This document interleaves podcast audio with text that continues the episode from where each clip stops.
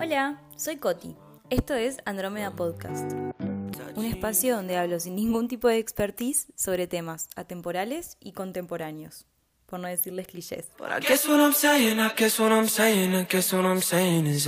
Los cinco lenguajes del amor es un libro que escribió Gary Chapman, un autor y un pastor norteamericano, es decir, de Estados Unidos, que publica en el año 1992 y básicamente explica las cinco formas de expresar y experimentar el amor con la pareja. En el libro lo lleva para el lado del amor romántico, pero creo que es súper útil poder llevarlo a todos los tipos de amor que podemos experimentar como seres humanos.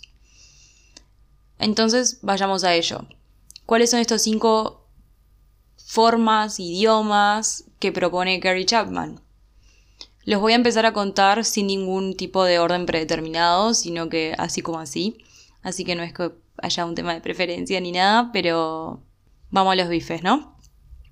Bueno, el primero que les voy a contar es palabras de afirmación, que es un lenguaje donde básicamente implica dar palabras de ánimo, elogios, es dar palabras amables, cumplidos, humildes o ánimo, de aprobación, de motivación. Hay algunos tipos de personas que se sienten más queridas cuando son reconocidas y afirmadas.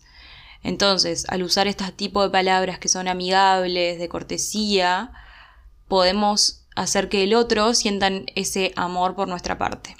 Entonces, ¿qué pasa si tu pareja tiene palabras de afirmación como el lenguaje que le gusta recibir?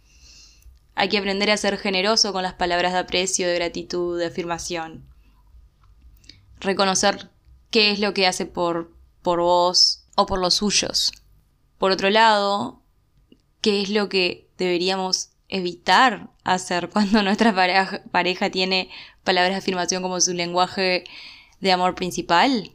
El ser constantemente crítico, por más que sean críticas constructivas, el no reconocimiento o o no poder demostrar de manera verbal ese reconocimiento por el esfuerzo que está haciendo el otro. Es decir, si el lenguaje principal es poder ser justamente sumamente amable de manera verbal, lo que hay que evitar hacer es todo lo contrario.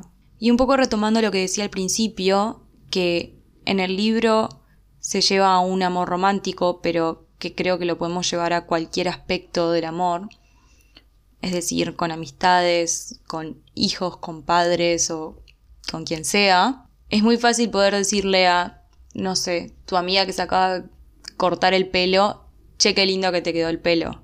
Y de repente es un lenguaje principal y para ti es un esfuerzo mínimo y para ella quizás le hace la diferencia de toda la semana. Por eso creo que era importante como recalcar esto de que lo llevemos para todos lados, incluso para uno mismo, o sea, si tu lenguaje principal en cuanto a recibir son palabras de afirmación, manifestá. Levantate y decir qué linda que estás hoy. O qué lindo que estás hoy. Qué choma. El próximo lenguaje es tiempo de calidad. ¿Qué, ¿Qué significa esto de tiempo de calidad? Y bueno, para muchas personas el sentirse amada es cuando la otra persona se hace el tiempo para compartir con ellos. O sea, les hace muy feliz poder compartir con su pareja. Y esto se puede hacer de una manera sumamente presente. O sea, no es sentarse a ver la tele embobados, sin cruzarse una palabra. No, es poder estar 20 minutos y contarse cómo estuvo el día, pero de manera súper activa. Es decir, si yo te digo, che, hoy ni idea, moví la silla y me caí, que la respuesta del otro no sea un, che, ¿viste que ayer Jaime Ross cantó en el Sodre? No, no, no. Es preguntar qué onda con la silla, me explico. Es tiempo ininterrumpido. Y entonces, ¿qué le jode a una persona donde quality time o tiempo de calidad es su principal lenguaje de amor? Un clásico, un clásico es estarle hablando a alguien y que esté con el celular. No, bro. Estás equivocándote de todas las maneras posibles. O sea, básicamente te están hablando y a vos no se te ocurre mejor idea que estar en el Insti. De verdad. Ni que hablar de los tiempos en pareja, ¿no? Pero eso ya estamos hablando del mínimo que puede ofrecer alguien y creo que es un capítulo aparte, ¿no? Pero esos tiempos de uno a uno en donde pueden compartir sin interrupciones, no los dejes pasar. El próximo idioma, que siendo completamente transparente es mi menos favorito, es recibir regalos. Lo que plantea Gary Chapman, que es verdad, es cierto, en todas las culturas el dar regalo siempre es una manera de demostrar amor. Y las personas que tienen este lenguaje se sienten muy complacidos cuando reciben un obsequio. Y por supuesto que no se trata de regalos costosos, aunque obviamente pueden serlo, pero se trata del hecho de lo que implica. O sea, significa que se pensó y se invirtió tiempo en ellos.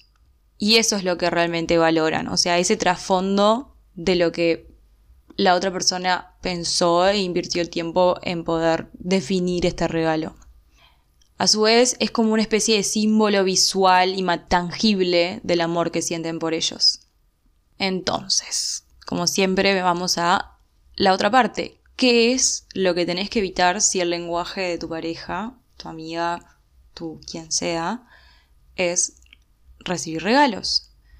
No te olvides de ocasiones especiales, no te olvides de cumpleaños, de aniversarios, de cuando nació el hijo, el padre, no te olvides. O cuando no sos entusiasta al recibir y al dar regalos. Si vos tenés cero entusiasmo, no, bro, no es por ahí. O sea, trata de cambiar porque a ella no se le va a llenar el tanque de amor. A ella o a él, ¿no? ¿No es cierto?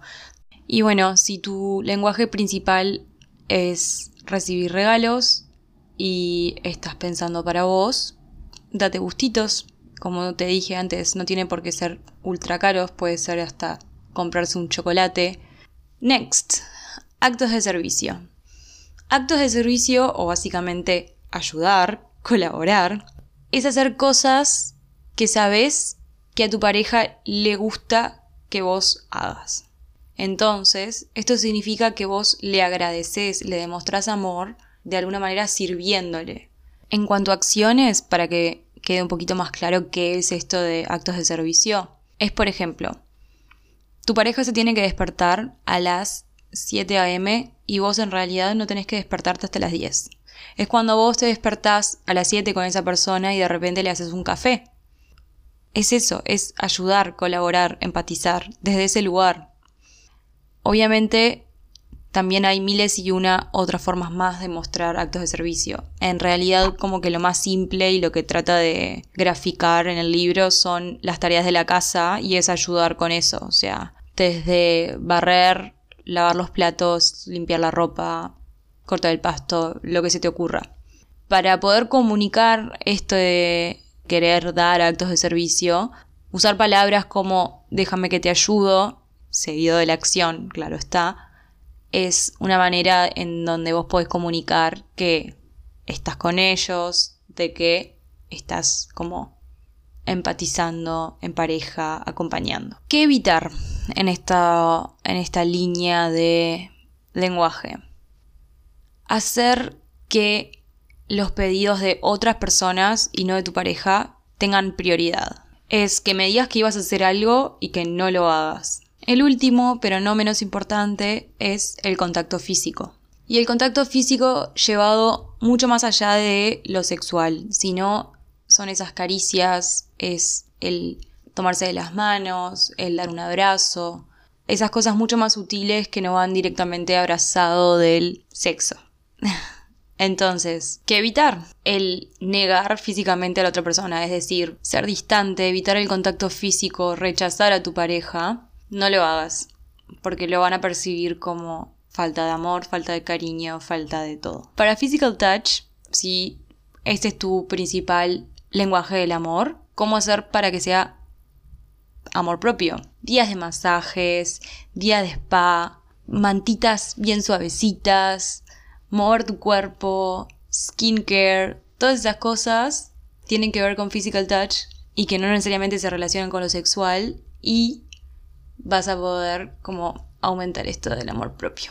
Así que Espero que les haya gustado. A mí me encantó y lo compartí con absolutamente todas las personas con las que me he cruzado porque he estado obsesionada con este libro. Y bueno, nada.